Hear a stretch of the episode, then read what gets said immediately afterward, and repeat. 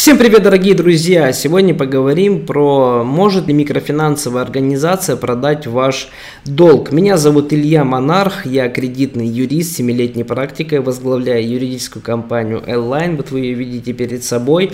А, давайте поговорим, может ли МФО продать все-таки долг. Друзья, если вами, как заемщикам, не выражено несогласие того, что кредитор может а, по переуступке права требования продать ваш долг, то любой абсолютно кредитор, будь то МФО, будь то банки, могут продать ваш долг. Об этом четко свидетельствует 382 статья Гражданского кодекса.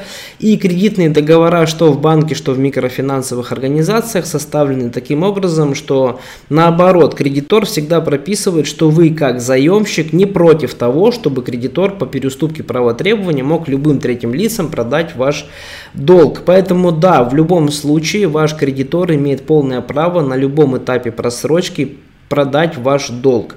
Но не нужно этого пугаться, потому что для вас, как для заемщика, абсолютно нет никакой разницы, кому принадлежит ваш долг, потому что процесс взыскания долгов, он давно уже э, четко указан в 230 федеральном законе, он четко отрегулирован действующим законодательством, поэтому бояться этого не нужно.